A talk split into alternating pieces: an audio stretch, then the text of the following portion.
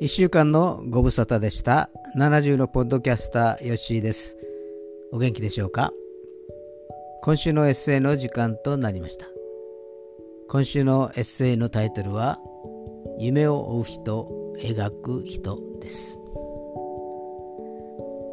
ポッドキャストを配信し始めてから今回が50回目となりました。約1年が過ぎたわけです。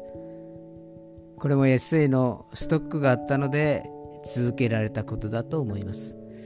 あと3年ぐらいはストックがありますので大丈夫だと思います。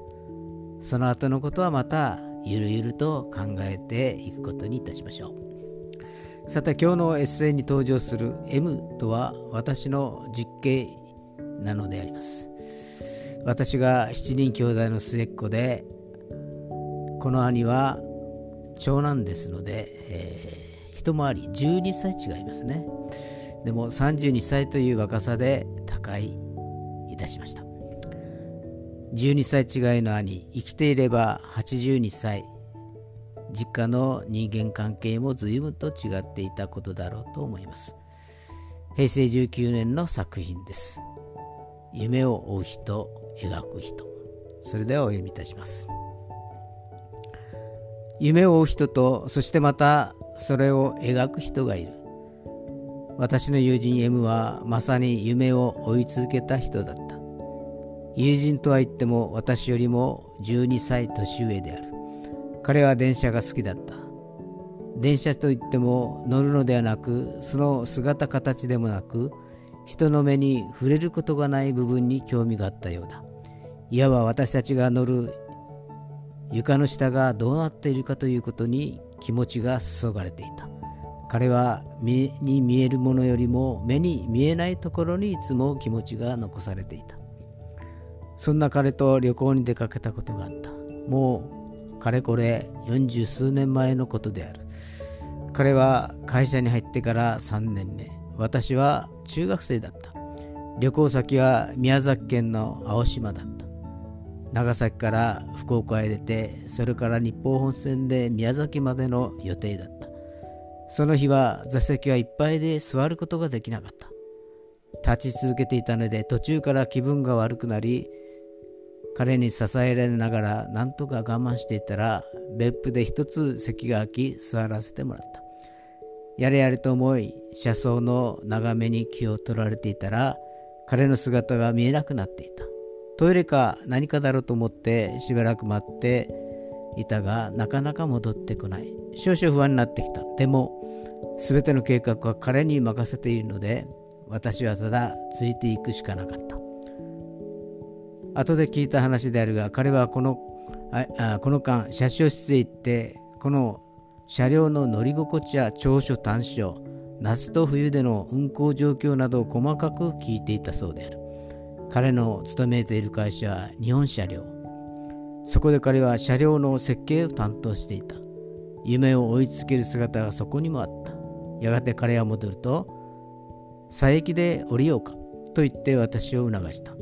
なんで途中で降りるのかわからなかったがもちろん私としては言う通りにするしかなかった計画なしの旅だから旅館を予約しているわけではなかったやっと見つけた旅館は小さいながらも落ち着いた雰囲気だった。彼は風呂に入っている時も食事の時も寝るまで電車の話をしていた。自分が会社で担当している部門。その難しさや面白さ。自分が設計に携わった車両がどこにどこを走っているかなどを中学生の私にも分かるように話してくれた。まだまだ話し足りない様子だったが私は旅の疲れもあり話半ばでご就寝となってしまった。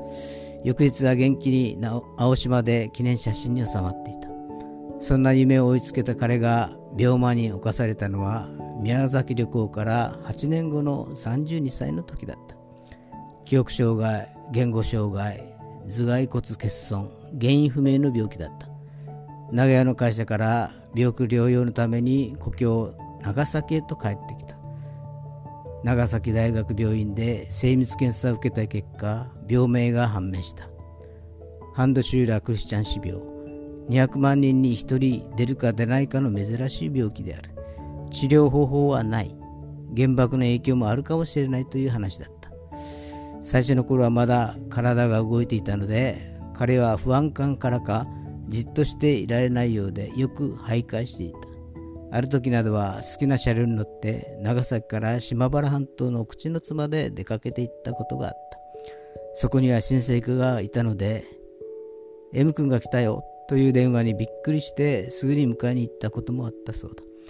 帰りもやはり好きな車両に揺られていたそうである。寝た寝たり起きたりを繰り返しながらだんだんとその足取りはおぼつかなくなりその言葉も記憶も不明瞭となってきた。私はその当時入社3年目で鈴鹿市にある会社の研修機関で訓練を受けていた。2月14日午後8時ごろ研修機関の寮に電話が入った。彼が死んだという知らせだった。私はすぐに長崎へと向かった。彼が設計してしたかもしれない夜行列車を乗り継ぎながら。そして今私は56歳。彼が生きてれば68歳。私という人間を一番理解してくれる人であったし信頼に至る人であった。彼が電車の設計に夢を追い続けたように私も里づくりに目を描いている。誰もが安心して住める里自然は壊さずに完全循環型の里づくり。そこには正常な水と空気があり安全な職員里人のための生活支持員環境を壊さないエネルギー、廃油、排水、汚水、ゴミなどの処理、それらの使用施設が環境を壊すことなく循環していく。そんな夢を描いているのだが、今のところ何の進展もない。いや、手ほどの雲が見えているのだが、これがやがて夢の実現という歓喜の大雨をもたらすのかどうかは定かではない。ただただ夢を描いているだけである。彼はあくまでも夢を追い続け今の私はまだまだ夢を描くだけの人である。でも諦めない。夢を追い続けた兄貴のようになるまでは。以上です。まああの時の旅はこんな感じだったのかという思いがあります。忘れてしまっていた何かを思い出させるようなエッセイでした。これもまた楽しからずやです。それでは皆さんおやすみなさい。皆さんの明日が希望にあふれたものとなりますように。ヨッシーでした。